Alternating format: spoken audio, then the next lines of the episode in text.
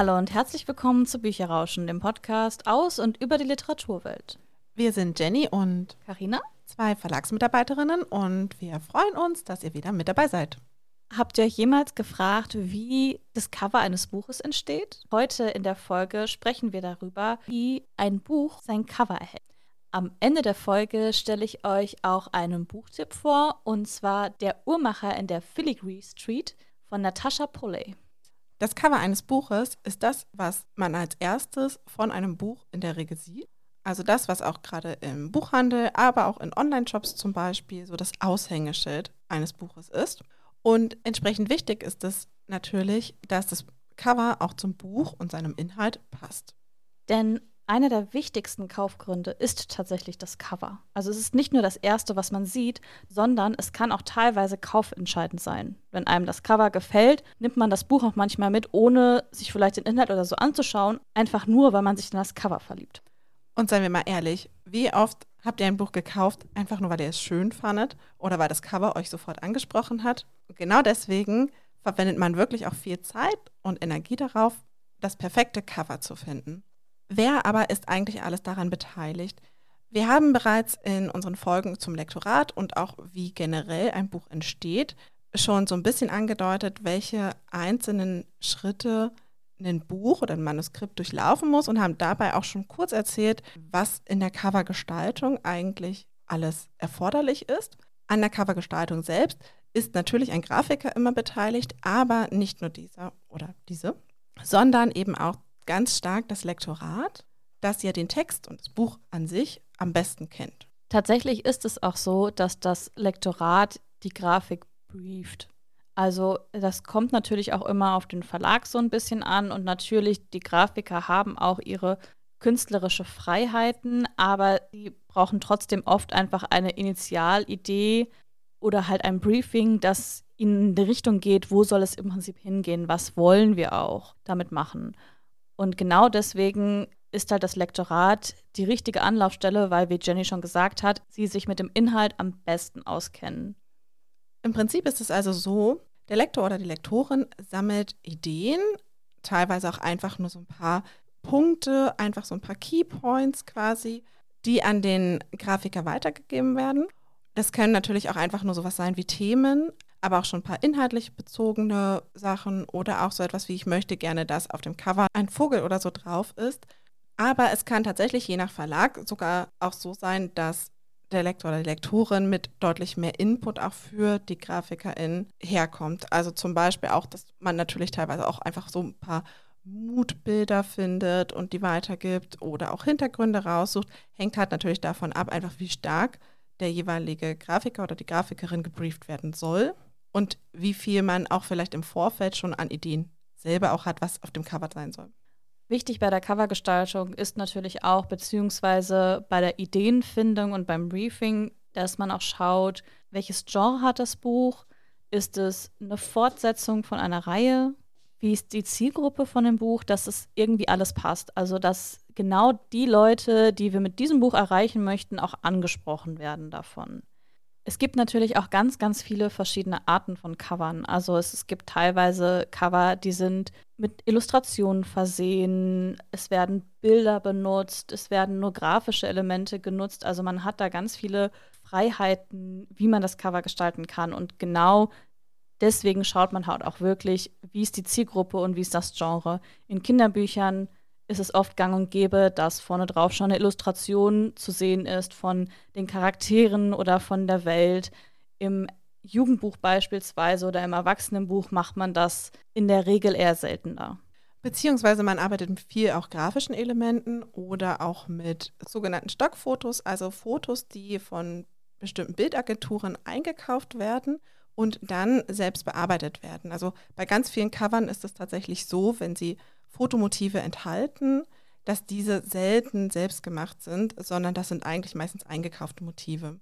Deswegen kann es tatsächlich auch vorkommen, wenn ihr ein Motiv auf einem Buchcover seht, dass ihr das vielleicht in ähnlicher Form oder in einem anderen Zuschnitt auch auf einem Werbeplakat oder in einer Werbung findet. Grundsätzlich gibt es immer ein paar Elemente, die auf jedem Cover zu finden sind. Das ist natürlich der Titel, das Verlagslogo, der AutorInnenname und gegebenenfalls manchmal auch die IllustratorInnen. Das heißt, jedes Cover hat halt so Gemeinsamkeiten, weil natürlich auch der Titel und die AutorInnennamen und die Marken auch Verkaufsargumente sein können. Wie diese einzelnen Elemente, also der Titel, die Namen, die Logos gesetzt werden, da ist man natürlich frei und da spielt man auch manchmal mit. Manchmal ist der Titel sehr präsent und manchmal sind auch die AutorInnennamen sehr präsent auf dem Cover und teilweise fast so groß oder größer wie der Buchtitel. Das ist vor allem dann der Fall bei Bestseller-AutorInnen, wenn auch gerade eine AutorInnenmarke stärker in den Fokus gerückt wird. Also wenn man zum Beispiel halt auch möchte, dass die Fans sofort sehen, dass ein Buch eben von einem bekannten Autor oder einer bekannten Autorin ist, werden sie oft sehr groß gesetzt, beziehungsweise tatsächlich achtet man auch für die Bildung der Autorinnenmarke, zumindest innerhalb eines Verlages, oft darauf, dass es sehr ähnlich gesetzt ist oder dass man die gleiche Typo verwendet. Man achtet da auch oft darauf, dass die Cover zum Beispiel sogar ähnlich gestaltet sind.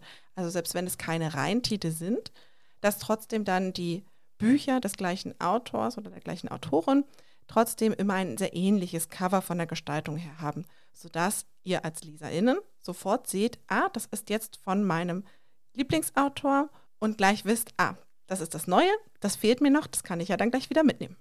Teilweise wird dann auch von den AutorInnennamen nur der Nachname verwendet. Also beispielsweise bei Sebastian Fitzek gibt es bei manchen Covern, da steht einfach nur groß Fitzek drauf. Genauso wie bei Ursula Poznanski, da steht dann manchmal einfach nur groß Poznanski auf dem Cover, weil genau der Name das Bekannte ist und die Autorenmarke ist. Und um das einfach nochmal mehr in die Köpfe der Leute zu bekommen, gibt man halt gerne den Platz auf dem Cover her. Das ist vor allem etwas, was gerade bei Thrillern sehr, sehr viel gemacht wird, also dass man nur den Autor in den Nachnamen verwendet. Aber vielleicht ist euch aufgefallen, grundsätzlich wird auch bei vielen anderen Genres auch sonst der Nachname oft ein bisschen größer gesetzt, sobald es sich um sehr bekannte AutorInnen handelt. Bei der Covergestaltung ist man natürlich manchmal auch ein bisschen eingeschränkt. Wenn man zum Beispiel einen sehr langen Titel hat und dann noch ein Untertitel dazu kommt oder irgendwie die Elemente sehr lang sind, der Name des Autors oder der Autorin auch sehr lang sind, dann hat man natürlich weniger Platz auf dem Cover, um das noch anders zu gestalten, weil man möchte natürlich auch das Cover nicht zu überladen. Es soll ja trotzdem noch einladend sein und eben den Verkauf fördern und nicht andersherum. Aber kommen wir einmal zurück. Was muss denn eigentlich nun alles passieren, damit das Buch, das später in der Buchhandlung steht, nun ein fertiges Cover erhält? Wir haben jetzt gerade viel darüber gesprochen, also die Lektorin oder der Lektor sammelt Ideen und brieft entsprechend einen Grafiker oder eine Grafikerin, der oder die das Cover erstellt. Die GrafikerInnen sind, wie Karina schon sagte, relativ frei normalerweise, je nachdem, welche Vorgaben eben auch der Verlag ihnen gibt. Viele GrafikerInnen arbeiten als selbstständige Grafikerin. Also sie sind nicht zwingend immer beim jeweiligen Verlag angestellt und machen meistens nicht nur einen Vorschlag für das Cover eines Buches, sondern sogar mehrere. Und mit diesen verschiedenen Vorschlägen, wie eben sie das unterschiedlich auch umgesetzt haben, gehen sie dann wieder zurück zu den LektorInnen, die die verschiedenen Entwürfe sich eben anschauen und davon dann sich im besten Fall natürlich eins aussuchen, das sie super finden und an dem man dann vielleicht noch so ein paar Kleinigkeiten ändert. Manchmal ist dann so, Mensch, ich hätte gern die Schrift noch mal ein bisschen weiter links oder können wir die Schrift noch mal in einer anderen Farbe machen oder der Hintergrund sollte noch mal ein bisschen anders von der Farbigkeit her werden. Aber was halt, womit man dann im Prinzip einfach schon direkt weiterarbeitet. Es kann aber auch durchaus sein, dass die Entwürfe in eine ganz andere Richtung gehen und die GrafikerInnen da tatsächlich nochmal ran müssen und wirklich komplett neue Vorschläge auch nochmal machen müssen. Kommt halt immer ein bisschen drauf an, natürlich auch, wie das Briefing aussah, also wie detailliert ist es und wie stark sind auch vielleicht die Vorgaben und wie viel liefert einfach auch der Lektor oder die Lektorin schon, dass halt im Prinzip sonst das Cover eben nochmal neu gestaltet werden muss. Das, was wir jetzt erzählt haben, trifft natürlich vor allen Dingen auf Cover zu, die komplett neu gestaltet werden, also für den Verlag und für die Ausgabe. Aber es gibt natürlich auch bei Lizenzbüchern schon fertige Cover, nämlich von der Originalausgabe oder auch von anderen Übersetzungen. Und da hat man natürlich auch die Möglichkeit zu schauen, okay, möchte ich beispielsweise das gleiche Cover wie der Originalverlag haben oder eine Covergestaltung von einem anderen Verlag, der das Buch in einer anderen Sprache herausgebracht hat, ist so toll und passt so perfekt zu diesem Buch, dass ich das gerne einkaufen möchte. In der Regel kauft man dann das komplette Cover ein. Es kann aber natürlich auch vorkommen, dass man sagt, man möchte nur Teile des Covers, zum Beispiel die Hintergrund-Ilo haben. Man kann, wenn man die Cover eingekauft hat, die auch verändern. Also man kann zum Beispiel die Typografie ändern oder Kleinigkeiten anpassen, die jetzt mehr zum Markt passen und mehr zum Verlag passen. Wie und wo man die Rechte einkauft, kommt immer so ein bisschen drauf an, bei wem die Rechte liegen. Also hat der Verlag die kompletten Rechte an dem Cover oder hat beispielsweise der Illustrator auch noch Teilrechte. Das muss man dann im Einzelnen einfach nachfragen und gegebenenfalls dann halt einkaufen. Je nachdem, was man mit dem Lizenzgeber, also der, von dem man das Cover dann eingekauft hat, für einen Vertrag hat, kann es durchaus vorkommen, dass man dann das fertige Cover, wie man es dann später auch fürs Buch verwenden möchte, vorher noch einmal zum Lizenzgeber zur Freigabe schicken muss. Ist nicht immer so. Also in vielen Fällen ist es auch, dass man einfach tatsächlich damit weiterarbeiten kann und das nicht nochmal eine Freigabe geben muss, aber kann halt tatsächlich trotzdem auch vorkommen. Dieser Fall kann natürlich auch vorkommen, wenn man nicht das Cover eingekauft hat, sondern generell die Lizenz von dem Buch eingekauft hat. Also manche Lizenzgeber lassen das grundsätzlich in den Vertrag aufnehmen, dass beispielsweise Werbemittel, Marketingmaßnahmen und auch Cover bei ihnen nochmal zur Freigabe ihnen nochmal zur Freigabe geschickt werden müssen. Darüber haben wir, glaube ich, auch schon in einer unserer früheren Folgen mal gesprochen, gerade als es um den Einkauf von Lizenztiteln eben ging, was da eigentlich alles noch mit zusammen verbunden ist.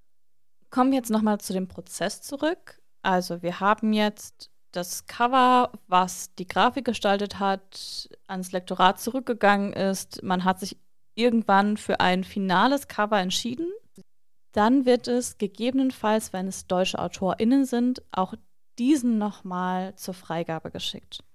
Die haben natürlich auch in gewisser Weise ein Veto. Das kommt auch so ein bisschen auf den Verlag drauf an, wie sehr sie die AutorInnen involvieren. Nachdem dann das Cover alle internen Prozesse durchlaufen hat und es feststeht, wird es halt von den Grafikern noch aufbereitet. Das heißt, es wird sozusagen reingezeichnet. Das bedeutet eigentlich, dass halt geschaut wird, dass alle Ebenen funktionieren, dass alle Bilder, die eventuell verwendet werden, eingekauft sind, dass die Schriften eingekauft sind und dass es auch für den Druck vorbereitet wird. Dabei muss man sagen, wir haben jetzt, wenn wir von Cover gesprochen haben, immer von wirklich dem Buchdeckel quasi gesprochen, also das, was man im Buchhandel sieht, was auch als Coverabbildung online verwendet wird. Das Cover selbst meint eigentlich deutlich mehr. Also es ist nicht nur die U1, wie man sie im Verlagswesen nennt, sondern eigentlich der komplette Umschlag des Buches. Wir haben uns jetzt konzentriert tatsächlich vor allem auf die Gestaltung der U1. Denn gerade wenn man auch an die Rückseite denkt, also da, wo dann der Klappentext zum Beispiel ja steht und wo auch teilweise, wenn es dann zum Beispiel eine, ein Paperback ist oder eine Klappenbroschur, wo ja dann auch teilweise innen drin ja dann noch Infos zum Buch sind und zu den AutorInnen, das haben wir jetzt ein bisschen ausgeklammert, denn das sind nochmal tatsächlich ein bisschen andere Prozesse, auch weil es hier jetzt nicht nur um eine Gestaltung geht, sondern da werden natürlich eben auch noch Texte geschrieben, Texte geliefert. Da müssen auch nochmal Fotos gemacht werden, wenn es AutorInnen-Fotos zum Beispiel gibt. Das haben wir ein bisschen ausgeklammert, gehört aber natürlich zur Covergestaltung genauso dazu. Das heißt, wenn das Cover reingezeichnet wird, wird wirklich der komplette Umschlag reingezeichnet. Und was vielleicht ganz spannend ist, wenn ich ein Cover habe, auf dem ich verschiedene sogenannte Veredelungen habe, also dass zum Beispiel es an bestimmten Stellen dann glänzt oder es einen Glitzer gibt oder vielleicht sogar auch eine Prägung, muss ich für diese jeweiligen Elemente immer extra einen Cover sozusagen anlegen für die Druckerei. Also die Druckerei bekommt am Ende dann bei solchen Covern nicht nur eine Datei, wo nur der Umschlag drauf ist, sondern im Prinzip mehrere Seiten, auf denen dann jeweils die unterschiedlichen Elemente hervorgehoben sind, die die Druckerei dann quasi veredeln soll. Wenn alles für den Druck vorbereitet ist, dann kann unser Cover in den Druck gehen und zusammen mit dem Rest des Buches zum fertigen Buch. Da unser Cover jetzt fertig ist, sind wir auch am Ende der Folge angelangt und Karina möchte euch gerne noch ein Buch empfehlen, das sie sehr begeistert hat. Genau, und zwar möchte ich euch heute Der Uhrmacher in der Filigree Street vorstellen von Natasha Pulley. Es ist ein Buch, was einige Themen hat, die mich auch einfach interessieren. Es spielt im viktorianischen London. Es hat eine Art Verbrechen dabei und ein bisschen Mystery, ein mechanisches Haustier und es spielt auch noch teilweise in Japan. Also es sind sehr viele Elemente, die da irgendwie zusammenkommen, die ich sehr spannend fand. Aber jetzt erstmal, worum geht's? Die Geschichte spielt in London im Oktober 1883 und es geht hauptsächlich um Daniel Stapleton. Er ist ein einfacher Angestellter, der im Innenministerium arbeitet, genauer gesagt im Telegrafenamt. Und er führt eigentlich ein relativ unbewegtes Leben. Also er geht seiner Arbeit ganz normal nach, geht dann nach Hause, schläft, isst, geht er wieder zur Arbeit und so weiter. Eines Tages kommt er aber nach Hause und entdeckt in seiner Wohnung eine seltsame Uhr. Es ist eine Taschenuhr, die er aber nicht aufbekommt. Also das ist, die ist einfach zu und die kann er irgendwie nicht öffnen und er hat keine Ahnung, woher jetzt diese Taschenuhr kommt und was er da damit machen soll. Er forscht auch nach und fragt auch nach, weil er das, der erste Moment war, dass es seine Schwester ihm vielleicht geschickt hat, aber er kann einfach nicht herausfinden, woher diese Uhr plötzlich in seiner Wohnung aufgetaucht ist. Die Uhr spielt aber dann eine Rolle, weil es finden gerade zu der Zeit Bombenanschläge in London statt und er ist eines Abends in einem Pub mit Kolleginnen und plötzlich geht diese Uhr auf und hat einen ganz schrillen und lauten Ton. Und weil es ihm gerade so peinlich ist, dass er jetzt dass diesen Ton nicht ausbekommt, geht er aus diesem Pub raus und wenig später explodiert dieser Pub. Also wäre er da stehen geblieben, wo er gestanden hat, dann wäre er voll von der Explosion getroffen worden. Das heißt, diese Uhr hat ihm in diesem Moment das Leben gerettet. Dadurch, dass in seiner Arbeit vom Innenministerium er teilweise schon von den Drohungen und von den Bombenanschlägen wusste, hat er natürlich jetzt Bedenken oder Angst, dass es vielleicht die Bombe sein könnte oder dass es irgendwie was mit dem Bombenbau zu tun hat oder dass diese Uhr irgendwie gefährlich ist. Also geht er dieser Spur der Uhr nach. Die Spur führt ihn zu einem Uhrmacher, einem Einzelgänger, er ist Japaner, ein bisschen seltsam, hat auch einen mechanischen Oktopus als Haustier. Und er versucht jetzt herauszufinden, warum hat er diese Uhr erhalten und was hat es damit auf sich, weil mehr hinter dem steckt, als es zunächst den Anschein hat. Er geht auch davon aus, dass der japanische Uhrmacher mehr weiß, als er zunächst preisgeben. Mich hat tatsächlich die Geschichte überrascht. Manche Dinge habe ich manchmal vermutet, andere Dinge habe ich gar nicht vorhergesehen, die passiert sind. Es ist auch sehr vielfältig, weil es geht einmal um das Leben von Nathaniel. Und als ich die Geschichte angefangen habe zu lesen, habe ich ehrlich gesagt nicht wirklich gewusst, was mich erwartet und worauf das alles hinausgeht. Deswegen hat es mich auch an vielen Stellen überrascht im positiven Sinne tatsächlich. Also es war auch sehr vielschichtig und sehr vielfältig. Es geht natürlich auch teilweise um das gesellschaftliche Leben zu dieser Zeit. Es hat auch verschiedene Elemente. Also es ist so ein bisschen einmal dieses Mystery, wer steckt eigentlich hinter diesen Bombenanschlägen, was hat es mit dieser Uhr auf sich. Daniel, der in seiner unbeholfenen Art versucht, irgendwie so ein bisschen undercover bei dem Uhrmacher zu wohnen, der aber dann auch noch ein, eine Frau kennenlernt, die ihrer Zeit so ein bisschen voraus ist, die als Wissenschaftlerin gerne für sich und für ihre Rechte einstehen möchte. Man hat diesen Uhrmacher aus Japan und auch diese japanische Subkultur, die derzeit in London gelebt hat. Gleichzeitig hat man auch noch, gleichzeitig spielen auch kurze Teile in Japan und alles läuft dann hinterher wie so Fäden zusammen, wo man am Anfang gar nicht versteht, wie das alles irgendwie zusammengehören soll. Aber am Ende ist es halt einfach so ein, wie so ein Spinnennetz, das gewoben worden ist und am Ende ein klares Bild ergibt. Es handelt sich tatsächlich auch bei der Geschichte um einen Einzelband, was ich sehr angenehm fand dass man wirklich eine durchgehende Geschichte hat und die dann auch abgeschlossen ist. Es gibt sehr, sehr viele Dinge, die mich an diesem Buch begeistert haben. von den Erzählungen, wie gesagt, habe ich auch schon am Anfang erwähnt, viktorianisches Zeitalter, Japan, was ich sowieso immer sehr spannend fand. Und ich habe auch diesen mechanischen Oktopus einfach geliebt, der so eine Art Zufallsmechanismus hat, der es ihm ermöglicht, unberechenbar zu sein und auch sehr witzig an manchen Stellen, weil er dann einfach es liebt, Krawatten und Socken zu stehlen bis hin zu ganz vielen Elementen, die ich jetzt hier an dieser Stelle einfach nicht erwähnen möchte, weil das zu viel spoilern würde und zu viel von dem Spaß vorwegnehmen würde, die ich aber einfach ganz besonders an diesem Buch fand. Weil wir auch heute die Folge zum Thema Cover haben. Ich muss auch sagen, das Cover hat mich sofort angesprochen. Also ich fand es nochmal anders. Es ist sehr besonders. Vor allen Dingen, wenn man die Geschichte dann gelesen hat, sind sehr viele Elemente auf dem Cover, die zur Geschichte passen und die man auch wiederfindet. Also es gibt den Oktopus auf dem Cover, es gibt die Uhr, die auf dem Cover ist. Es ist für meine Verhältnisse manchmal auch ein bisschen voll, weil auf dem Cover mehrere Zitate von Zeitungen sind, die meiner Meinung nach nicht unbedingt auf die U1 gemusst hätten, die sich aber trotzdem in das Cover auch hineinfügen. Ja, ich muss sagen, ich finde es auch wirklich super, super schön gemacht. Das spricht auch mich total an. Einfach schon die Covergestaltung. Aber ich finde auch, was du jetzt so erzählt hast über das Buch, das klang auch sehr, sehr, sehr spannend schon und macht auf jeden Fall Lust auf mehr. Ich hoffe, ihr seid jetzt genauso angefixt. Mehr Infos zum Buch gibt es natürlich in unserer Folgenbeschreibung. Dort findet ihr den Link zum Buch auf der Verlagsseite sowie zu unserer eigenen Website, nämlich bücherrauschen mit ue.de.